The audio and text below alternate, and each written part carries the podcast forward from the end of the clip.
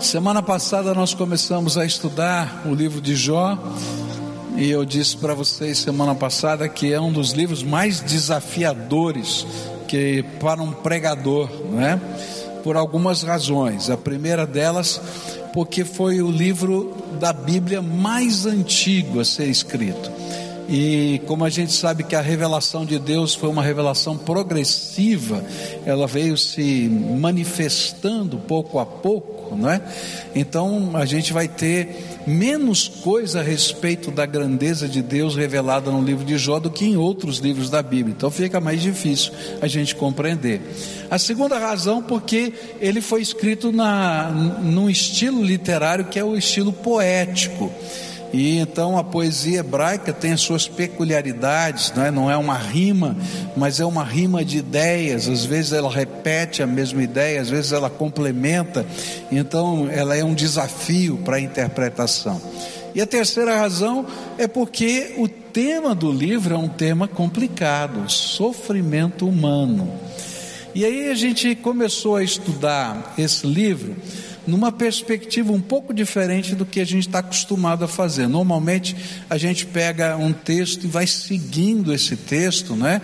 E vai é, é, trabalhando a interpretação dele. Mas aqui no livro de Jó a gente tentou reunir alguns temas que Jó tentava trabalhar. E nós começamos então tentando compreender quais são as principais lições do livro de Jó, e a primeira delas que a gente aprendeu a semana passada foi que sofrimento não é uma equação simples não é uma equação de primeiro grau, é uma equação que tem múltiplas variáveis e que a gente tem que olhar para as várias variáveis. Pelo menos quatro nós vimos a semana passada, mas eu disse que não é tudo que envolve o sofrimento. Quatro a gente pode identificar no livro de Jó, mas o livro de Jó está dizendo para a gente: ó, tem mais, presta atenção. E a segunda coisa que a gente quer, vai aprender, e eu queria trabalhar com vocês nessa manhã, é um, uma advertência que o livro de Jó faz. Justamente porque ah, o sofrimento humano ele é fruto de múltiplas variáveis, então há uma advertência no livro de Jó, e a advertência é: cuidado com os reducionismos, quando a gente tenta colocar tudo debaixo de uma coisa só. E é interessante que quando a gente começa a tentar dar respostas simplistas para o sofrimento, a gente gera mais sofrimento, e é isso que o livro de Jó vai tentar nos ensinar. Tanto é assim que o livro termina com uma repreensão ele termina com uma repreensão aos que foram tentar consolar Jó, e ao invés de consolar, de consolar, atrapalharam a vida de Jó com esse reducionismo.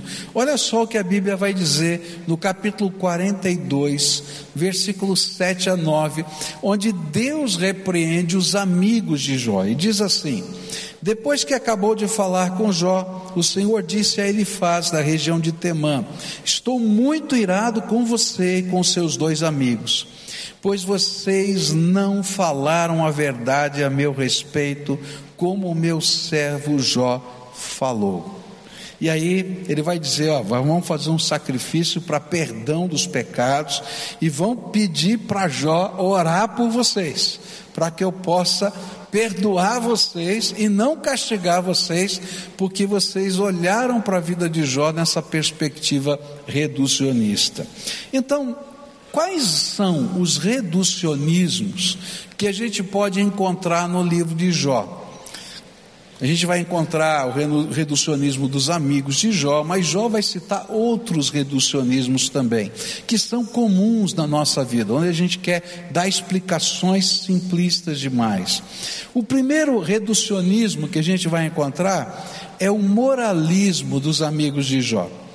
O moralismo é uma forma de reducionismo onde todo o mal que sofremos é fruto de alguma falha nossa em relação a Deus. E é interessante porque todos nós temos um pouquinho desse reducionismo. porque é muito comum as pessoas que estão sofrendo terem um pouco de sentimento de culpa. Não é verdade? E de repente elas começam a se perguntar assim: por que Deus está me punindo? Fala a verdade, você já não perguntou isso alguma vez para Deus? Né? Por que Deus me está me punindo? Porque eu não estou entendendo. O que, que eu estou fazendo de errado para acontecer isso na minha vida? Ou talvez a gente tenha até algumas atitudes mais religiosas, né? Acho que eu preciso ir mais à igreja para poder, poder atravessar esse momento de sofrimento. Não que a igreja seja ruim, mas não é isso. Ou então a gente pensa assim: olha, é porque eu não estou orando o suficiente que está acontecendo essas coisas. É claro que eu preciso orar mais, mas nem sempre o sentimento de culpa é a resposta, às vezes é um reducionismo.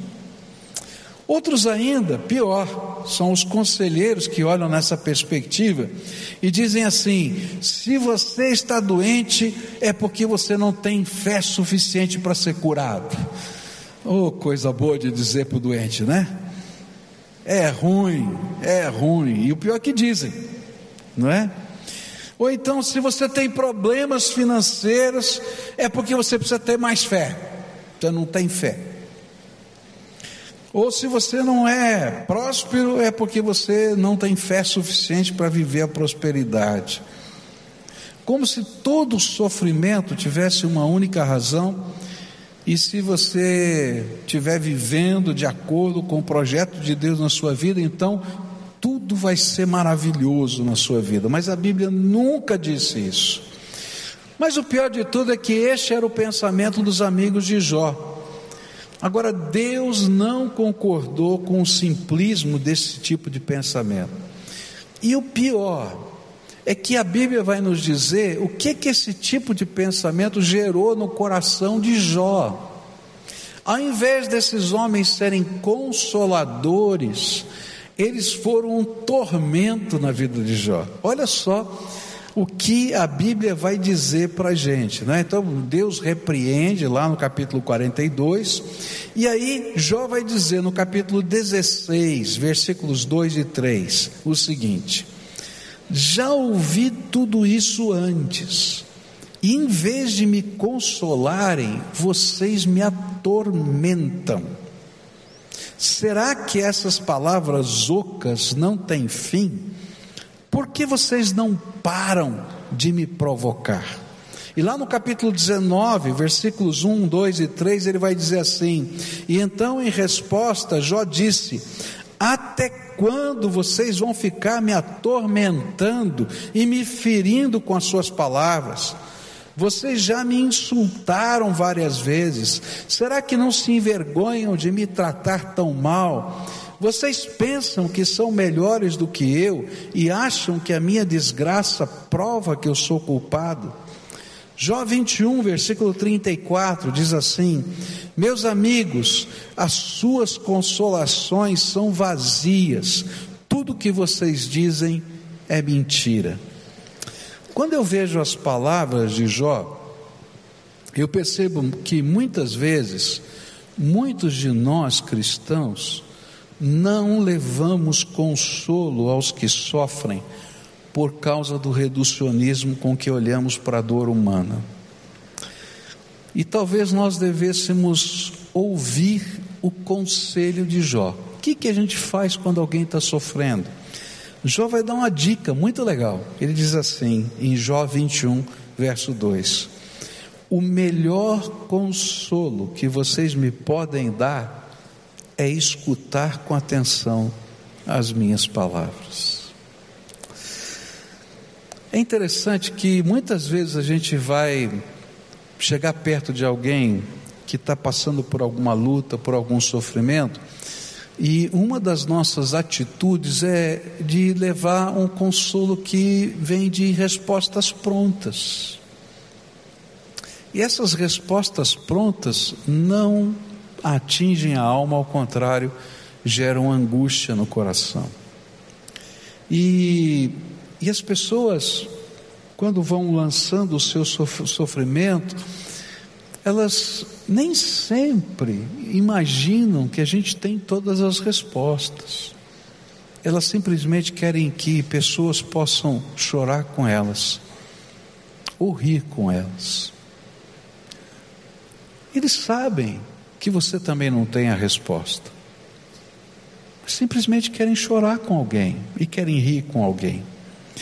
E quando a gente se transforma em instrumento de amor e de ouvidos amorosos, e que entendemos que a equação do sofrimento tem múltiplas variáveis, nós podemos nos tornar consolação de Deus no meio do sofrimento de alguém. Há uma ferramenta tremenda de consolação: é o amor. O amor diante do sofrimento humano continua a ser maior ferramenta de consolação que pode existir.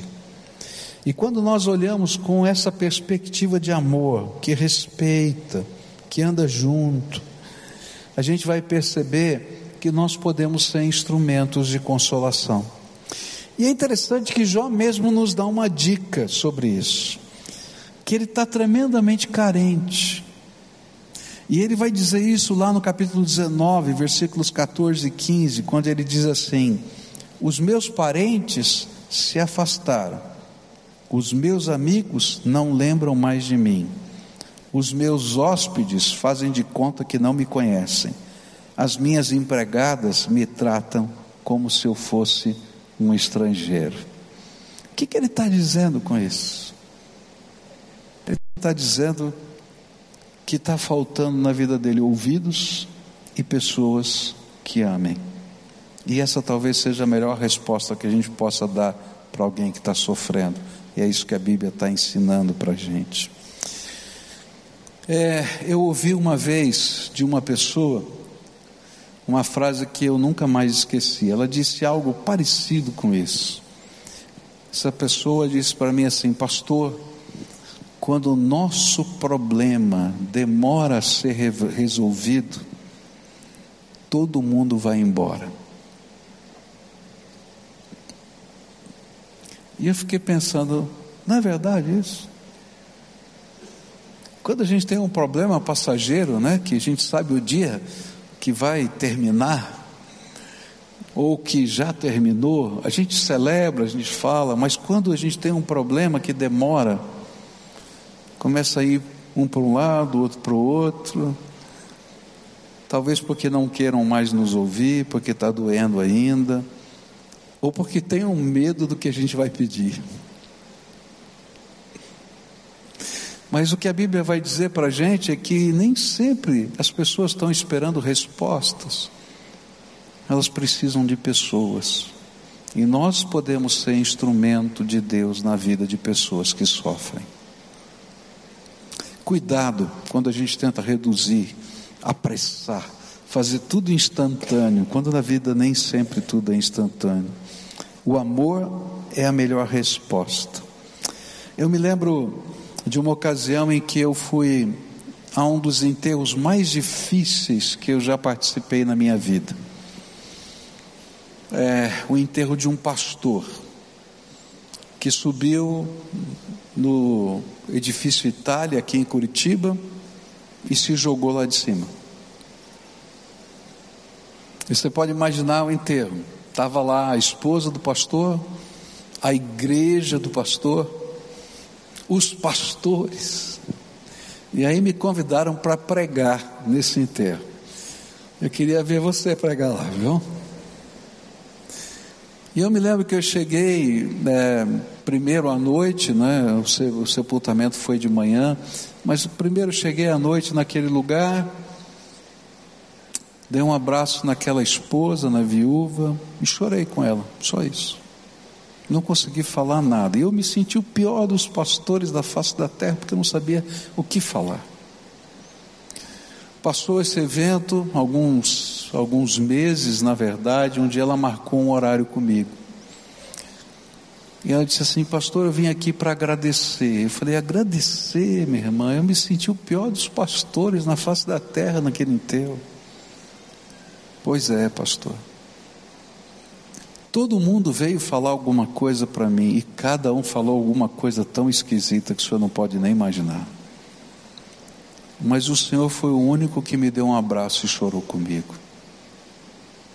E o que eu mais precisava é que alguém chorasse comigo as dúvidas daquilo que não existe resposta.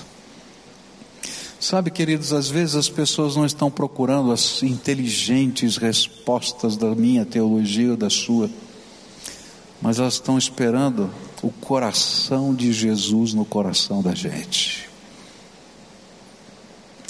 Segundo o reducionismo que a gente vai encontrar aqui, e que a Bíblia vai dizer: toma cuidado com ele quando você vai lidar com pessoas que sofrem. É o consolo que não tem nada a ver com a realidade. Jó 17, verso 12 diz assim: Os meus amigos dizem que a noite é dia, apesar da escuridão, eles afirmam que a luz está perto. Ele está dizendo o seguinte: olha, tem gente chegando aqui tentando me consolar e está falando coisa que não tem sentido, porque eu estou vendo a realidade. E esse é outro reducionismo, quando tentamos consolar alguém negando a realidade visível. Onde a gente não vê a gravidade que está acontecendo, vai dizer, não, vai ficar tudo bem, está tudo maravilhoso, a gente vai dar a volta por cima. E as pessoas estão dizendo assim, não, peraí, não é bem assim. Olha o que está acontecendo. Jó afirmava que algumas pessoas bem intencionadas tentavam consolá-lo, dizendo que logo tudo iria ficar bem, ou que o mal que ele estava vivendo não era tão grande quanto ele mesmo era capaz de ver. E quando isso acontece, nós deixamos de ser relevantes, porque nós nos tornamos superficiais. As pessoas precisam tratar das angústias da alma, dos seus medos, mas não farão se não formos verdadeiros ou se fugirmos da realidade. Eu me lembro de uma vez que eu fui ao hospital e eu, eu tenho o costume de fazer isso em algumas ocasiões, é, de chegar lá naquele lugar e diante daquilo que está acontecendo, perguntar para aquela pessoa se ela gostaria de conversar em particular sobre algum assunto. E aí aquela jovem senhora disse, pastor, eu queria conversar em particular com o senhor. Aí eu mandei todo mundo embora. Aí quando o quarto do hospital ficou vazio e ela já estava desenganada, todo mundo sabia que ela ia morrer. Ela olhou bem nos meus olhos e disse assim: Pastor, morrer dói. Essa era a dúvida dela. Se morrer, doía. E ninguém conversava com ela sobre a morte. E ela queria falar sobre morte. Mas todo mundo fugia dessa conversa. Eu me lembro de uma outra senhora que, que eu atendi, que estava com câncer nos dois pulmões e estava desenganada, com pouco tempo de vida. E ela queria conversar em particular. Então ela disse, pastor, eu quero falar em particular com o senhor.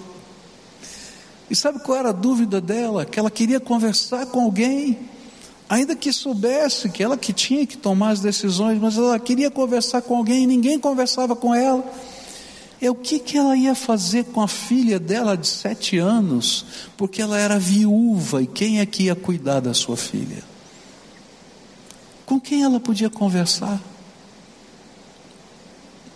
Sabe, quando a gente vai para consolar alguém, o que o livro de Jó está nos ensinando é que o que irrita, ou que se torna talvez irrelevante, é quando a gente vai com aquelas respostas prontas que não permitem à pessoa, se ela quiser, tratar das questões da sua alma. Ainda que muitas dessas questões tenham que ser decididas por ela mesma sejam elas questões de fé, sejam elas questões de vida. Mas nós podemos ser instrumentos do amor de Deus que ajudam essa pessoa a enxergar a sua realidade e a poder tomar grandes decisões na sua vida. Mas se a gente foge, e eu até entendo porque a gente fuja, porque parece pesado demais, difícil demais, complicado demais, mas quem vai fazer? Terceira crítica que esse livro faz sobre esse reducionismo tem a ver com aquilo que eu vou chamar de cinismo. Enquanto as pessoas religiosas tendem a ver o sofrimento como uma punição, as pessoas secularizadas tendem a ver o sofrimento como a aleatoriedade da vida. O cinismo é baseado na ideia de que ninguém está no controle e que a vida é aleatória, é apenas uma questão de sorte. Pode acontecer como não, você é sortudo, ou é um azarado, é isso aqui. Por quê? Porque nessa concepção não existe um bom Deus, todo-poderoso, que tenha controle sobre todas as coisas, nenhum plano para a nossa vida. E é justamente o sofrimento das pessoas que começa a ser parte de um argumento para defender a inexistência de Deus. Onde os cínicos dizem que se Deus existe, então ele é incompetente ou indiferente, porque existe sofrimento no mundo. Então, se eu prefiro não crer que Deus exista. E é interessante que isso foi também dito para Jó. E lá no capítulo 34, versículo 9, a gente vai ver os ecos das palavras dos cínicos sendo reverberadas por Jó. E ele diz assim: e diz assim: não adianta nada procurar agradar a Deus você está preocupado em agradar a Deus, não adianta nada, olha como você está vivendo. Capítulo 21, versículos 14 a 16. No entanto, a Deus eles dizem: Deixa-nos em paz, não queremos saber das tuas leis. Quem é o Deus Todo-Poderoso para que o adoremos? Que adianta fazer orações a Ele? Os maus dizem que progridem pelos seus próprios esforços, mas eu não aceito o seu modo de pensar. E é interessante, né, que essas palavras estão lá e está dizendo: ah, que adianta você adorar a Deus, querer servir a Deus? Olha a tua vida como está, para com isso, não adianta nada. Mas é interessante que Jó, enquanto ele reverbera essa, esse reducionismo dos cínicos, ele vai descobrir alguma coisa tremenda. É que a resposta é algo muito maior do que eles são capazes de ver. E aí Jó vai dizer assim: Que esperança terão os ateus quando Deus lhes tirar a vida? E aí Jó tinha uma perspectiva diferente é de saber que a vida não é resolvida toda ela aqui e agora, e que nós só estamos de passagem nesse mundo. Eu não sei quantos anos eu vou viver e não sei quantos anos você vai viver. Me parece que o homem mais velho do mundo tem 120 anos hoje. A pessoa mais idosa do mundo, se eu não tiver errado, tem 120 anos, aproximadamente isso. Não sei se você vai viver tudo isso. Tem um, alguns aqui que me perdoem, não tem cara que vai passar do. Não, vou nem falar. Estou brincando aqui. Quem vai saber, né? Ninguém sabe nada disso. Mas eu quero dizer para você que não importa quantos anos sejam, todos nós vamos morrer um dia. E a Bíblia diz para a gente que quando Deus colocou o sopro sopro do seu espírito dentro de nós que nos dá vida. Esse sopro que você vai chamar de alma, de espírito, tanto faz, ele volta para Deus, que o deu. E que nesse contexto começa a verdadeira vida. Porque a Bíblia diz que esse sopro que procede de Deus é eterno.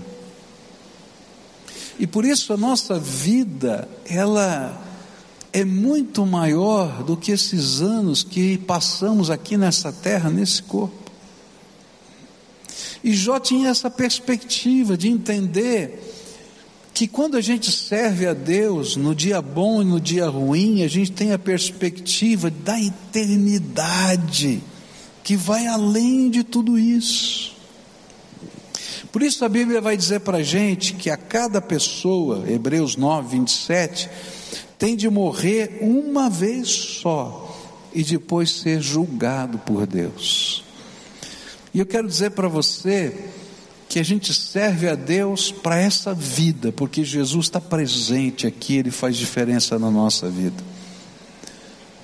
Mas se fosse só para essa vida, a gente estaria perdido. Mas Ele veio a esse mundo para que nós pudéssemos ter vida eterna. E daqui a pouco a gente vai celebrar a ceia do Senhor, comer do pão e do vinho.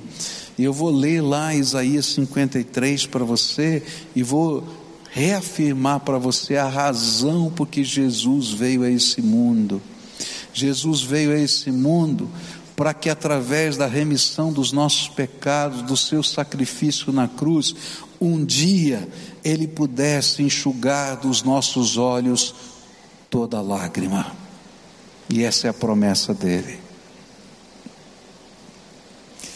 Nós estamos no meio de uma obra inacabada. E estamos no meio do processo. Então, toma cuidado com o cinismo. E toma cuidado com, às vezes, os sentimentos cínicos de revolta que vêm ao nosso coração. A última coisa que eu queria deixar com vocês nessa manhã com relação a esses reducionismos. É aquilo que eu vou chamar de autocomiseração ou pena de si mesmo. E é interessante que a gente vai encontrar em Jó, ele tendo pena de si mesmo. Eu acho tremendo, porque os heróis da Bíblia são humanos. E a Bíblia revela a humanidade deles. Quando eu leio o livro de Jó, eu, me digo, eu digo assim: Louvado seja Deus, Senhor, porque eu também sou homem. E o Senhor pode tratar como tratou com Jó a minha vida. E é interessante que quando a gente lê o livro de Jó, a gente vai, você já deve ter ouvido falar que ele foi um dos heróis da fé, está rolado como um dos heróis da fé, já ouviu falar da paciência de Jó, mas quando você lê o livro de Jó, você vai encontrar um homem um homem que às vezes tem pena dele mesmo. E ele vai dizer assim, Jó 3, versículos 11 a 13: Por que não nasci morto? Por que não morri ao nascer? Porque a minha mãe me segurou no colo, porque me deu o seio e me amamentou. Versos 20 e 21. Porque os infelizes continuam vendo a luz? Por que deixar que vivam os que têm o coração amargurado? Eles esperam a morte, ela não vem, embora a desejem mais do que as riquezas.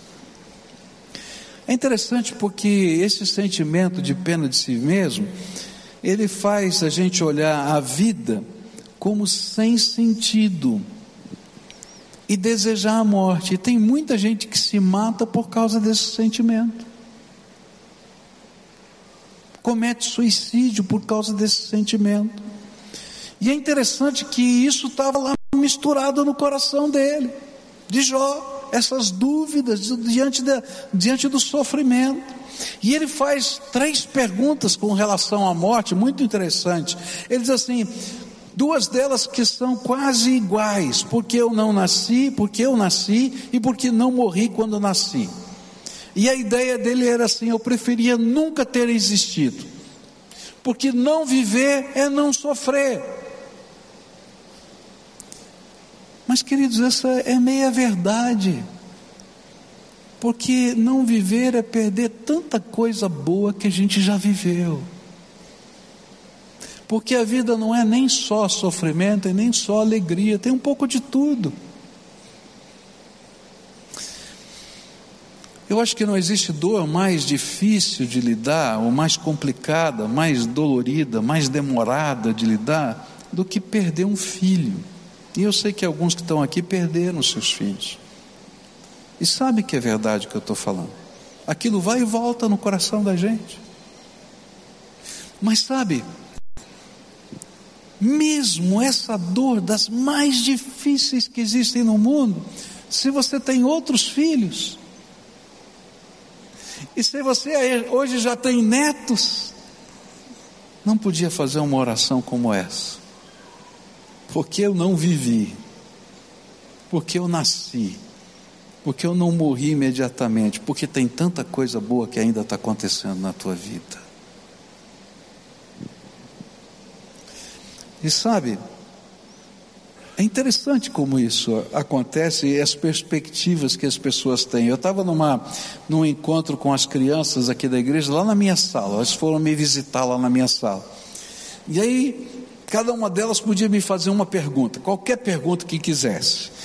Aí um dos garotinhos chegou para mim e falou assim: Pastor, é verdade que Jó nasceu no dia 30 de fevereiro? Aí eu olhei e pensei: 30 de fevereiro. E eu falei, por que 30 de fevereiro?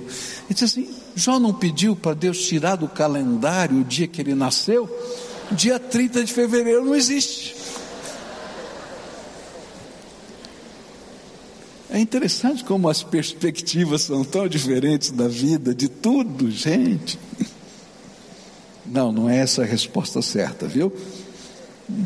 Mas eu quero dizer para você que aquela criança me ensina algumas coisas, que às vezes as nossas perspectivas são simplistas demais, e que a gente não pode perceber a grandeza do que Deus está fazendo nesse momento. E o pior é que quando os nossos olhos ficam escuros pela dor, pelo sofrimento, às vezes a gente não consegue perceber o que de bom existe e já existiu ao nosso redor. Aí Jó faz uma segunda pergunta sobre a morte. Ele diz assim: por que eu não posso morrer agora? E o desejo dele é que Deus tirasse logo a sua vida para acabar com o sofrimento. Em Jó 6, versículos 11 a 13, ele vai dizer assim: Onde estão as minhas forças para resistir? Por que viver se não há esperança? Será que eu sou forte como uma pedra? Será que o meu corpo é de bronze? Não sou capaz de me ajudar a mim mesmo e não há ninguém que me socorra. Jó 3, versículos 3, 13, 20 e 21. Se eu tivesse morrido naquele momento, agora estaria dormindo, descansando em paz. Por que os infelizes continuam vendo a luz? Por que deixar que vivam os que têm o coração amargurado? Eles esperam a morte e ela não vem, embora desejem mais do que a riqueza. E a visão da morte que ele tinha era uma perspectiva de um tempo de descanso e de quietude após o tumulto das tribulações da vida.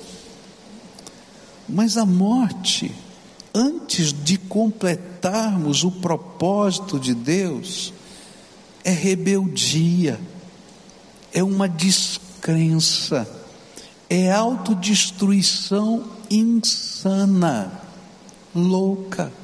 E é por isso que Deus não abençoa, nem gosta do suicídio.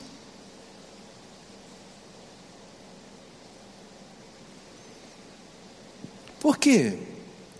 Porque, ainda que eu não compreenda todas as coisas, Deus tem um plano para a minha vida que é único para mim, e eu sou especial do jeito que eu sou, no lugar em que eu estou, porque eu vivo para a glória de Deus. Ainda que eu não entenda. É interessante perceber que os questionamentos e o sentir pena de si mesmo fazem parte de um ciclo na nossa vida. Louvado seja Deus. Se você sente pena de se ver mesmo todo o tempo, você está doente, precisa de ajuda. Agora, se você sente de vez em quando, você faz parte da humanidade. Porque esse mesmo Jó vai dizer em determinados momentos: o Senhor o deu, o Senhor o tomou, bendito seja o nome do Senhor. Em outras vezes ele vai dizer: Eu sei que o meu redentor vive e vai me salvar. Mas em outros momentos ele diz: Senhor, por que, que o Senhor não me mata agora? E aí representa que a nossa vida, ela não é homogênea, perfeitinha, bonitinha, ela tem altos e baixos, e é no meio dessas tensões que a gente vai conhecer a grandeza e o poder de Deus. Tem dia que você está lá em cima da montanha, tem dia que você está lá embaixo, mas o Deus que está com você lá em cima é o que desce nos vales mais profundos da terra para te levantar de onde você está e colocar a graça dele na sua vida. Então, para o, re, o reducionismo da autocomiseração, só encontraremos uma resposta: é a comunhão com o Senhor, que nos ajudará a redescobrir o propósito de vivermos em qualquer que seja a situação da nossa existência. Nele nós confiamos e esperamos que todos os seus propósitos se cumpram em nós e através de nós. E foi isso que aconteceu nos capítulos finais do livro de Jó. É interessante porque quando eu comecei a estudar o livro de Jó, eu fiquei pensando: como é que eu vou pregar esse, esse livro? Como é que eu vou trabalhar? E qual vai ser a abordagem?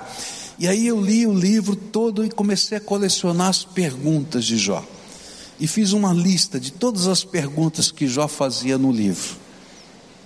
Aí, quando chegou no final do livro, Jó se encontra com Deus e ele começa a trabalhar. Eu falei: agora eu vou pegar meu caderno e vou ver qual é a resposta que Deus deu para cada uma das perguntas. Aí eu fiquei frustrado, porque Deus só fez pergunta. E eu disse, Senhor, e aí? E aí alguma coisa tremenda vai acontecer nesse livro. Não foram as respostas de Deus que tocaram no coração de Jó, mas foi a presença, o poder e o propósito de Deus na vida de Jó que fizeram diferença para que ele pudesse sair da pena de si mesmo para ter esperança para um futuro melhor. E aí ele responde para Deus no capítulo 38 com as seguintes palavras: ele diz assim. Depois disso, do meio da tempestade, o Senhor deu a Jó a seguinte resposta. Ou melhor, Deus fala isso para Jó e depois Jó vai dizer a mesma coisa, ele vai dizer: Eu sou ignorante. As suas palavras só mostram a sua ignorância. Quem é você para pôr em dúvida a minha sabedoria? E aí depois, lá no capítulo 42, ele vai dizer: Senhor, eu fiz algumas perguntas e tentei algumas respostas, porque eu não entendi a grandeza da tua eternidade. E é interessante porque eu fico pensando às vezes no apóstolo Paulo, escrevendo não é? Ou melhor, estando preso, algemado. E aquele homem era um homem tão ativo, tão pronto, tão, tão capaz. E eu, ficava, eu fico imaginando algumas orações de Paulo: Senhor, se o Senhor tirar essas cadeias de mim, eu vou evangelizar esse mundo como ninguém, pode ter certeza. Se o Senhor me libertar aqui, pode ter certeza que eu vou fazer não sei quantas viagens missionárias, eu vou fazer isso, vou fazer aquilo. Mal sabia ele que nem todas as viagens missionárias que ele pudesse fazer no seu tempo de vida se comparariam à influência dos livros que ele escreveu na cadeia e que até hoje nós estamos lendo e tocam o nosso coração e que evangelizam o mundo. Nós não entendemos os propósitos. Eu acho que Paulo não entendeu esse propósito a vida inteira. Mas uma coisa ele entendeu, e ele foi capaz de dizer para a gente lá em 2 Coríntios capítulo 12, e ele vai dizer assim: quando sou fraco, é que sou forte, pois o poder de Deus se aperfeiçoa nas minhas fraquezas. E eu queria terminar essa meditação, antes da gente celebrar a ceia, orando por você. Eu não tenho as respostas que você procura.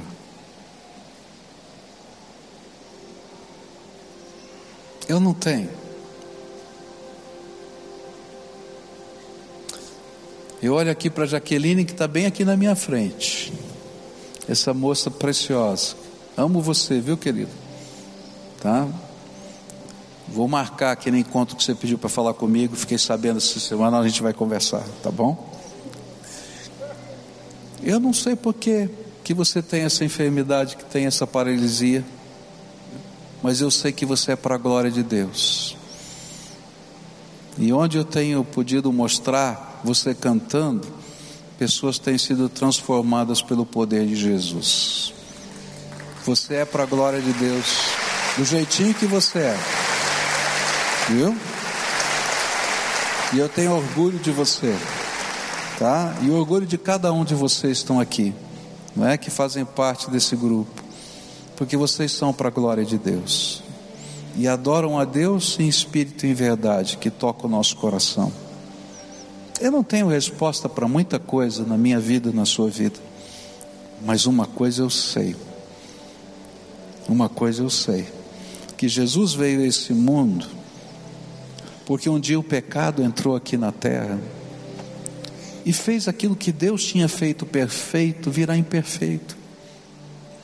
E ele veio a esse mundo e morreu na cruz do Calvário, e é por isso que a gente vai celebrar a ceia do Senhor daqui a pouco, para que ele pudesse carregar na cruz os nossos pecados, e como a gente vai ler daqui a pouquinho, eu vou mostrar para vocês, levar também o nosso sofrimento. E é por isso que há uma promessa no livro do Apocalipse, que é por causa da obra de Jesus, o Senhor enxugará dos nossos olhos toda lágrima. É uma questão de tempo, mas Ele enxugará dos nossos olhos toda lágrima. Antes de celebrarmos, me permita orar com vocês agora. Pai querido, a gente está tratando de coisas tão profundas e às vezes eu me sinto tão incapaz, tão incompetente. Mas eu quero te agradecer porque a presença do Senhor, a glória do Senhor, o poder do Senhor, o amor do Senhor, é que tocam o nosso coração, nos consolam e dão sentido à nossa vida. Por isso eu quero te pedir alguns milagres. Se há alguém aqui nesse lugar hoje que estava pensando em se matar, que o Senhor coloque a paz do Senhor no coração para dizer que Ele tem propósito, o Senhor tem propósito e esperança para a vida dele, para a vida dela. E que esse sentimento de autodestruição seja trocado por um sentimento de propósito e de missão nessa vida, que só o Senhor pode nos dar. E Senhor, esse sentimento não vem de explicações teológicas, ele vem da presença do Teu Espírito. Então agora revela o Teu Espírito Santo aqui. Ó oh, Pai, se tem alguém aqui que está com o coração quebrado, arrebentado, que nesse momento o Espírito Santo Consolador seja o conselheiro, seja Senhor o Deus forte, o Pai da eternidade, o príncipe da paz no coração deles. E que a graça maravilhosa do teu, do teu filho Jesus se revele na nossa fraqueza. E que possamos, Senhor, ter a fé e a esperança de que a obra do Senhor um dia enxugará dos nossos olhos toda lágrima. É aquilo que oramos no precioso nome de Cristo. Amém e amém.